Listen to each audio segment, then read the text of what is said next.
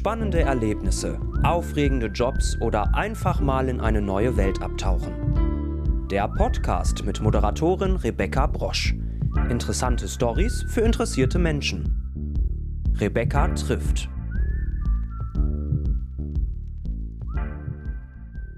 Hallo und herzlich willkommen zur zwölften Episode meines Podcasts Rebecca trifft. Heute habe ich den Autor und Doktor der Theologie, Pastor Bernd Schwarze, zu Gast. Er hat den Roman Mein Wille geschehe geschrieben und ist Leiter der Kultur- und Universitätskirche St. Petri in Lübeck. Schön, dass Sie heute hier sind. Ja, es ist mir ein Vergnügen. Vielen Dank für die Einladung. Kommen wir doch erstmal auf äh, Ihren Roman Mein Wille geschehe zu sprechen. Der ist ja am 1. Juli erschienen. Können Sie uns mal kurz zusammenfassen, worum es in dem Roman so geht? Ja, gern. Also, es geht um Benedikt Teves. Das ist ein sehr frustrierter evangelischer Geistlicher. Von seinem Leben frustriert, von seiner Arbeit enttäuscht. Eigentlich denkt er, es völlig auf dem falschen Weg und allmählich wird ihn die Gemeinde bald entlassen. Und äh, ja, es passieren auf einmal merkwürdige, merkwürdige Dinge in seinem Leben. Und zwar ähm, nach einem Gottesdienst, durch den er sich mehr durchgequält hat, kommt also so ein etwa zwölfjähriges Mädchen auf ihn zu und hält ihm einen Zettel hin und auf dem steht, ich möchte beichten. Und die Umstehenden sagen, ach, was für ein Unsinn, wir sind evangelisch, da gibt's doch keine Beichte. Und Benedikt sagt, nein, das ist Unsinn, und damit hat er recht, denn die Beichte gibt es auch in der evangelischen Kirche, auch wenn man das kaum weiß und wenn die auch nicht in solchen hübschen Holzkästen stattfindet, sondern meistens eher, dass man sich dann zu einem sehr vertraulichen Gespräch in einen besonderen Raum zurückzieht. Und ja, das ist der eine Teil der Geschichte und es kommt aber viel schlimmer, denn er führt jetzt die Beichte offiziell in seiner Kirche wieder ein und irgendwann steht ein furchtbares Scheusal von einem Kerl vor ihm. Und äh, ja, das ist ein Mensch, der unter anderem auch seine Frau bös misshandelt hat. Und davon kriegt Benedikt Kenntnis, der Pastor, in dieser Beichtsituation. Er schaut sich ein Video an und irgendetwas wird in ihm getriggert. Er greift nach einem schweren silbernen Kruzifix mit einem steinernen Fuß und schlägt diesem Mann das Kreuz über den Schädel. Wow. Puh. Ja, und das ist alles noch kein Spoilern. Das steht ja sogar im Klappentext. Danach wird's erst richtig verrückt. das klingt ja schon äh, wirklich sehr spannend. Äh, da würde man ja am liebsten gleich sofort loslesen. Wie sind Sie denn ähm, dazu gekommen, den Roman zu schreiben? Also Sie sind ja, wie ich eben schon gesagt habe, selber Pastor. Hat Ihnen das irgendwie Anregungen gegeben oder wie sind Sie dazu gekommen? Naja, also man erlebt äh, in einem langen Berufsleben schon eine Menge merkwürdiger Dinge. Ähm, ich bin nicht direkt mit einem Mord bisher konfrontiert worden und ich erkläre auch gerne höchst offiziell, dass ich noch niemanden ermordet habe. Die Frage kommt dann bestimmt nämlich auch irgendwann. Ähm, eigentlich ging es so los, dass äh, ich in einem Gespräch mit meinem Freund, dem hochbekannten Thriller-Autor Sebastian Fitzek in einem Biergarten zusammensaß und eigentlich wollte ich ihm einen Tipp geben, ob er nicht einen Roman schreiben könnte, der in so einem etwas äh, spooky anmutenden Kirchenraum spielt. Und äh, wir haben dann einfach drauf losgesponnen und haben dann eine Plotidee hin und her geschoben und kurz überlegt, schreiben wir das Buch zusammen. Und dann hat er gesagt, fang doch einfach mal an. Und dann habe ich angefangen und nach den ersten 50 Seiten, die ich ihm zu lesen gegeben habe, sagte er, ja, hey, aber das ist eindeutig dein Stil und dein Buch. Ich berate dich gerne, aber das wird jetzt dein erster Roman, lieber Bernd. Wow. Und wie ist Ihnen die Idee dazu gekommen, generell einfach so ähm, aus Ihrem Berufsalltag? Ja, natürlich. Denn wenn man also wirklich, ich meine so, wir haben hier in, in Lübeck, wo ich arbeite, so fantastische, riesige gotische Kirchen, die haben so eigentümliche Nebengelässe und dunkle Räume und irgendwelche Turmstübchen. Wenn man da unterwegs ist, kann man sich geradezu verlaufen. Und irgendwie macht das immer so ein etwas kribbeligen Eindruck, vor allem wenn man mal allein in so einem Raum unterwegs ist.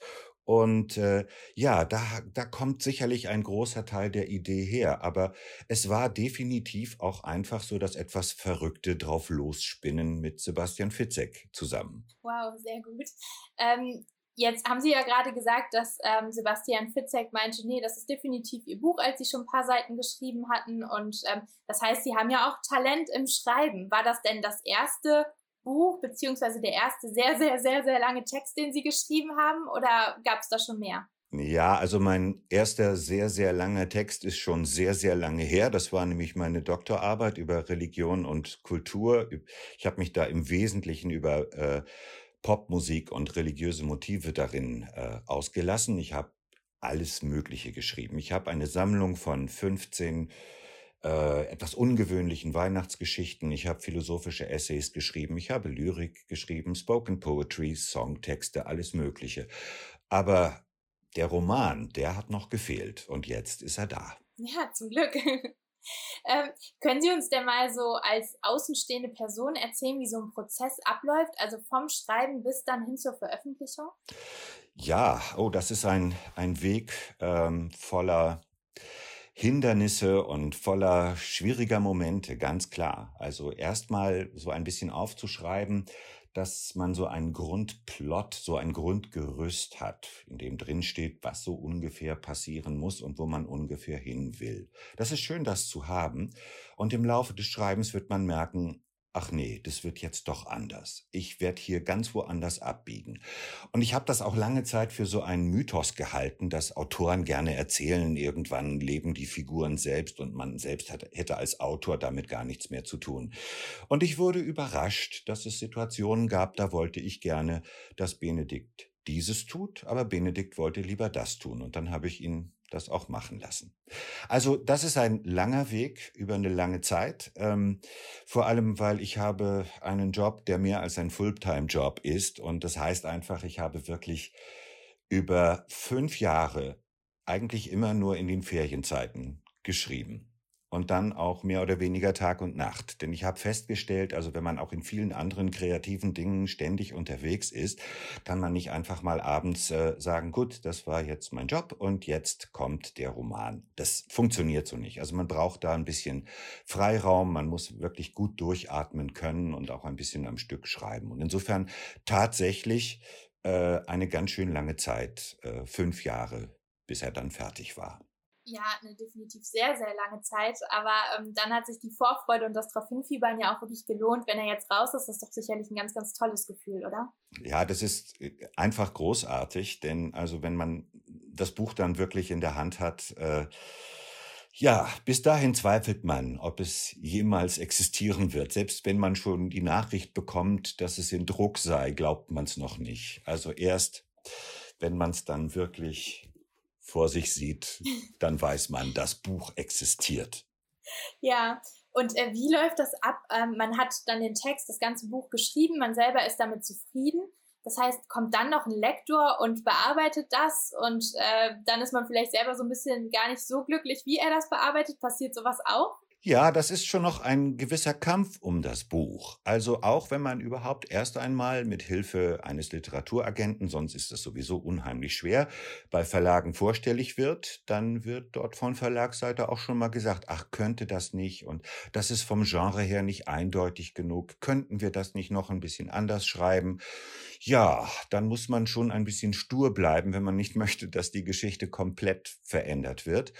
Und äh, dann gibt's in der Tat einen ziemlich langen Austauschprozess, in meinem Fall mit einer ganz tollen Lektorin, Alexandra Löhr. Das war ganz großartig. Da gibt's dann auch schon mal Frust zwischendurch. Wie kommt sie jetzt auf die Idee, dass man dieses Kapitel weglassen könnte oder durch ein anderes ersetzen? Aber in der Regel sind solche Menschen, die einen da unterstützen, schon erfahren genug, um einfach auch zu helfen, ein Buch, das schon ganz gut ist, noch ein bisschen besser werden zu lassen. Und das ist ein schon nochmal ein richtiger, längerer Arbeitsschritt. Ja, ich könnte mir auch vorstellen, es ist ja dann sowas so wie sein eigenes Baby, sein eigenes Projekt und man will es dann auch so haben, wie man es halt gemacht hat. Man hat ja auch selber ein Bild vor Augen und wenn dann natürlich jemand kommt und sagt, das muss geändert werden, kann ich mir vorstellen, dass das erst im ersten Moment zumindest, dass man da ein bisschen skeptisch ist. Aber wie Sie schon gesagt haben, die haben ja meistens auch Erfahrung und wissen, wie was gut funktioniert.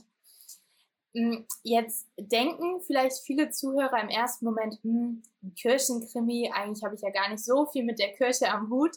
Aber ihr Roman ist doch eigentlich für jeden gedacht. Also dafür muss man jetzt kein besonderer Kirchgänger sein, um den zu lesen, oder? Also in meiner ganzen Arbeit, jetzt auch in St. Petri zu Lübeck, geht es mir eigentlich immer darum, äh, definitiv andere Menschen zu erreichen.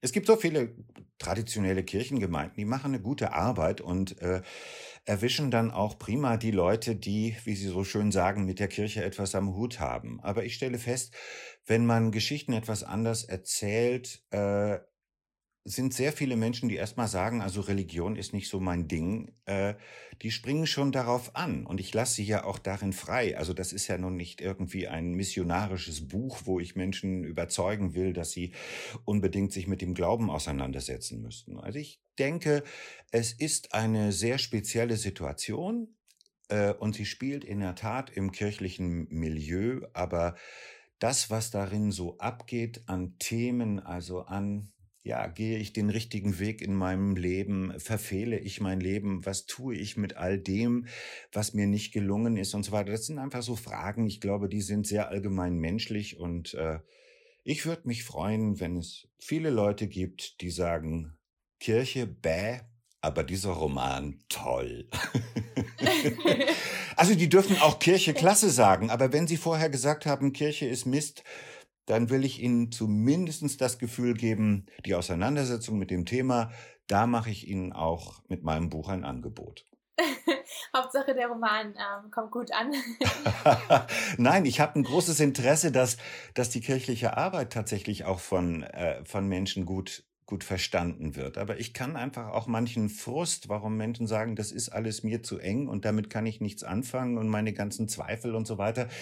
Ich kann das gut verstehen, absolut nachvollziehen, dass das für viele Menschen nichts mehr ist. Aber mein Versuch überhaupt in meiner Arbeit, und das ist nicht nur dieser Roman, das sind auch die Texte, die ich sonst mache und die Veranstaltungen, die ich inszeniere, richten sich eigentlich an Menschen, die sagen, nee, also ähm, so mit, mit Gott komm mir bitte nicht, aber erzähl mir was übers Leben. Und dann erzähle ich denen gerne was übers Leben. Hm. Wenn wir jetzt gerade schon beim ähm, Kirchenthema sind, Sie haben ja mal gesagt, äh, Millionen Menschen ähm, streben als Touristen in die schönen Kathedralen, aber wenn der Gottesdienst beginnt, dann ergreifen sie die Flucht. Und äh, den Kirchen ist es in den vergangenen Jahrzehnten wenig gelungen, Relevanz zu erzeugen. Glauben Sie denn, ähm, dass die Rolle der Kirche immer ähm, ja mehr nachlässt in der Gesellschaft? Und was glauben Sie, kann die Kirche dagegen machen? Ja, also dass da ein großer Traditionsabbruch schon lange am Laufen ist. Also das wäre jetzt ein hilfloses Beschönigen der Situation, wenn man sich das also als Mensch, der für die Kirche arbeitet, nicht eingestehen würde. Die öffentliche Relevanz ist wirklich immer weniger da. Das ist der Fall.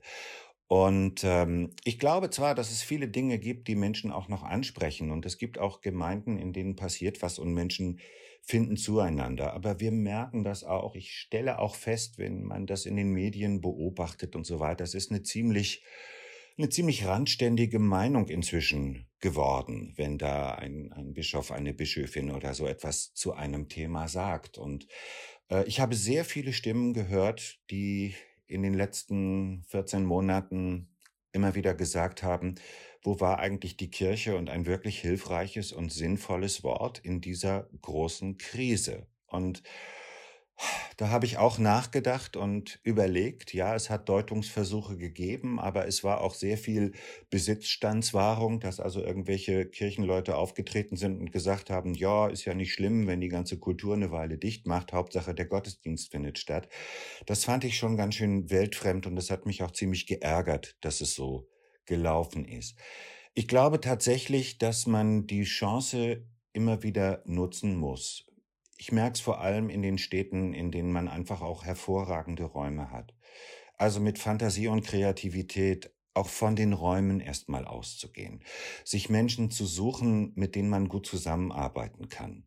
Diese Räume bieten sich an, dass, dass darin auch äh, inszeniert wird, dass sehr besondere Musik stattfindet und nicht immer nur die Orgel, die ein wunderbares Instrument ist, aber wo man dann einfach auch denkt, ja, jetzt gehe ich hin und jetzt höre ich wieder das und das ist eigentlich so das, das Klischee. Und Äh, ich glaube, es gibt, und das ist jetzt nicht nur bei mir in Lübeck so, ich kenne da viele Kolleginnen und Kollegen, auch in Stadtkirchen in Deutschland, die haben da irgendwie was, ähm, was entdeckt, dass man auch mit Literatur, mit wunderbarer bildender Kunst und mit, mit musikalischen Experimenten wirklich, wirklich Herzen bewegen kann. Und man ist dann in so einem, in einem Raum, in der nun seit vielen Jahrhunderten einfach auch für eine sehr besondere, erhebende Erfahrung steht.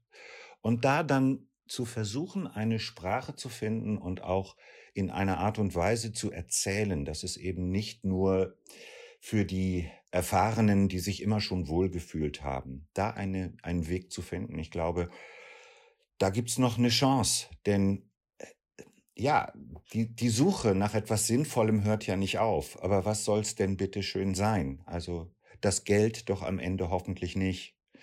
Und die Gesundheit ist es auch nicht alleine, sondern es muss irgendetwas sein, was durch das Leben hindurch einem das Gefühl gibt, sowas äh, ja, es, es ergibt Sinn. Das kann man jetzt mit dem, mit der Metapher Gott beschreiben.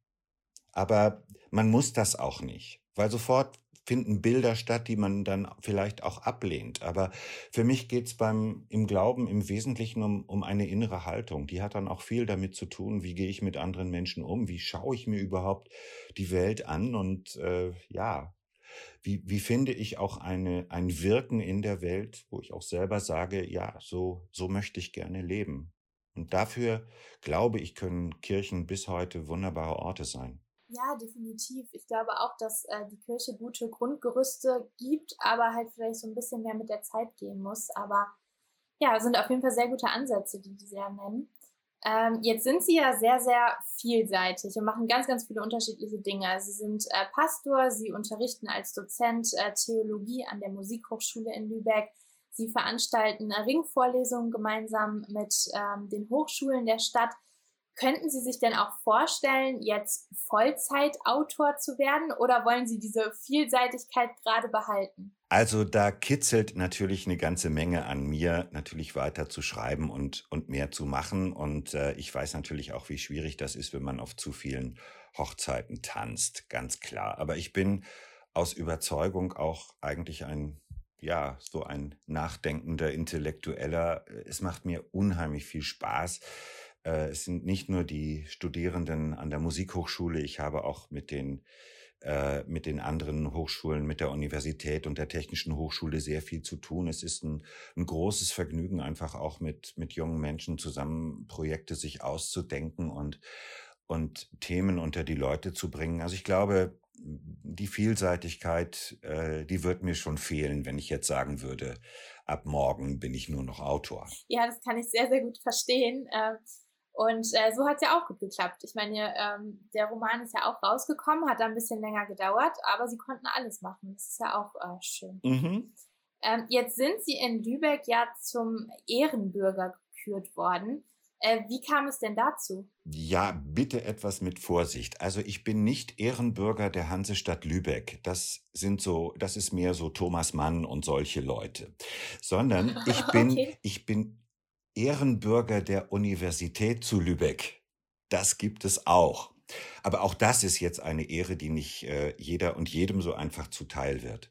Und das hängt tatsächlich mit einem bestimmten Engagement von mir zusammen, denn es gab mal in Schleswig-Holstein ein politisches Begehren, eine Idee, die Universität zu Lübeck einzustampfen, alles nach Kiel zu verlegen und so in Lübeck im Prinzip ja, die, die ganze, das ganze universitäre akademische Leben also doch deutlich zu reduzieren. Und ich habe mich damals sehr stark gemacht und äh, wir haben uns zusammen mit äh, Studierenden, Professoren und ganz, ganz vielen Bürgern aus der Stadt zusammengetan. Und St. Petri ist eigentlich so eine kleine Trutzburg des Widerstandes gegen das äh, politische Geschehen gewesen. Ähm, okay, ich war nicht alleine dran schuld, dass es am Ende dazu gekommen ist, dass es nicht nur gut ausgegangen ist, sondern dass im Grunde genommen das, das Hochschulleben in, in Lübeck danach noch deutlich erstarkt ist. Aber man war wohl sehr dankbar für alles, was ich dazu getan habe.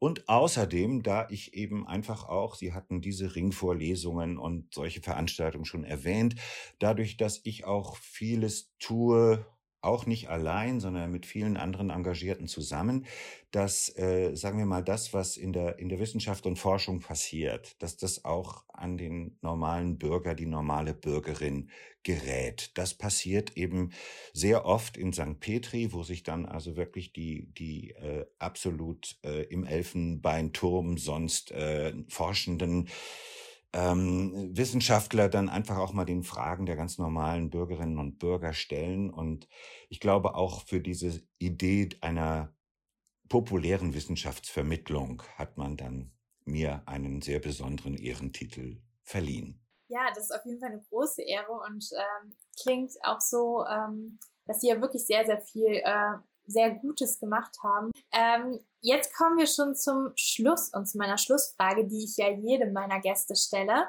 Äh, wenn wir mal einen Tag zusammen verbringen würden, was würden wir denn dann Ihrer Meinung nach machen? Ja, ich würde natürlich ganz zu Anfang schon mal fragen, ob Sie mal in Lübeck waren. Nee, bis jetzt noch nicht. Na, sehen Sie, also dann ist die Sache doch schon mal vollkommen klar. Also Sie kommen zu Besuch nach Lübeck. Das ist eine traumhaft schöne Stadt. Ich zeige Ihnen den wunderbaren Raum der Petrikirche. Wir fahren auf den Turm rauf. Das geht mit einem Lift ganz einfach. Da müssen Sie gar nicht groß nach Luft japsen, wenn Sie da 150 Stufen hoch müssten. Sie sehen also die Stadt und Sie schauen bis zur Ostsee. Dann würden wir durch die Stadt gehen und äh, ich würde Ihnen noch ganz, ganz viele besondere Orte zeigen und äh, die Marienkirche zum Beispiel, in der ich auch lange gearbeitet habe und um die es ganz viele Geschichten gibt. Also wenn Sie dazu Lust haben, ähm, sage ich nur, wenn wir nicht nur einen Tag zusammen verbringen würden, sondern fühlen Sie sich herzlich eingeladen, mich mal zu besuchen. Oh, danke schön. ja, das klingt sehr, sehr gut. Also äh, Lübeck, das würde mich äh, wirklich interessieren. Und ähm, ja, die Marienkirche mal zu sehen, das ist bestimmt auch ähm, ja auf jeden Fall was Besonderes. Ähm, Dankeschön für die Einladung.